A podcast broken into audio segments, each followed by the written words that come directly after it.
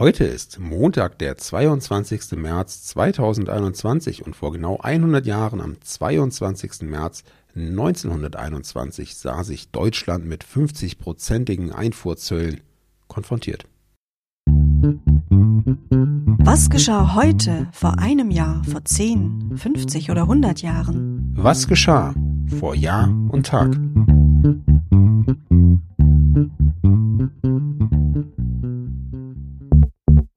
Vor einem Jahr.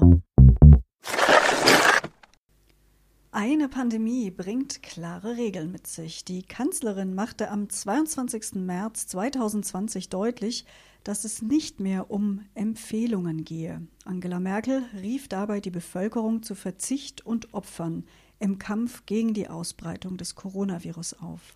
Es traten umfangreiche Kontaktverbote in Kraft, Restaurants und Friseure mussten schließen. Von anderen Menschen war der Mindestabstand von eineinhalb Metern einzuhalten.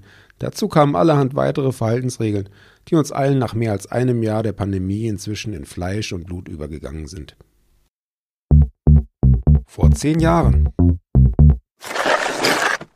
Tel Aviv, Israel. Das Bezirksgericht verurteilte am 22. März 2011 den früheren israelischen Staatspräsidenten Moshe Katsav wegen Vergewaltigung zu sieben Jahren Haft. Vor 25 Jahren. Bei der 32. Verleihung der Adolf Grimme Fernsehpreise am 22. März 1996 wurden unter anderem der Schauspieler Götz George und der Regisseur Nico Hofmann für die Produktion des Psychothrillers Der Sandmann ausgezeichnet. Vor 50 Jahren. Am 22. März 1971, also genau heute vor 50 Jahren, geboren ist Iben Hjejle, eine dänische Schauspielerin. Sie gilt heute als eine der populärsten Schauspielerinnen Dänemarks. International war sie vor allem durch die weibliche Hauptrolle in der Verfilmung des Nick Hornby-Bestsellers High Fidelity bekannt geworden. Vor 75 Jahren. Transjordanien wurde nach Beendigung des britischen Mandats am 22. März 1946 ein selbstständiger Staat. Der von den Briten eingesetzte Emir Abd Allah ibn al-Hussein nahm den Titel eines Königs an. Später ging daraus das Königreich Jordanien hervor. Vor 100 Jahren. Sebastian, wie war das mit dem 50-prozentigen Zoll auf deutsche Waren? Ja, da waren wir Deutsche wohl nicht allzu beliebt bei unseren direkten Nachbarn. Das belgische Parlament beschloss am 22. März 1921, genauso wie Großbritannien und Frankreich zwei Tage früher, einen 50-prozentigen Zoll auf die Einfuhr deutscher Waren zu erheben, also keine guten Zeiten für Exporteure.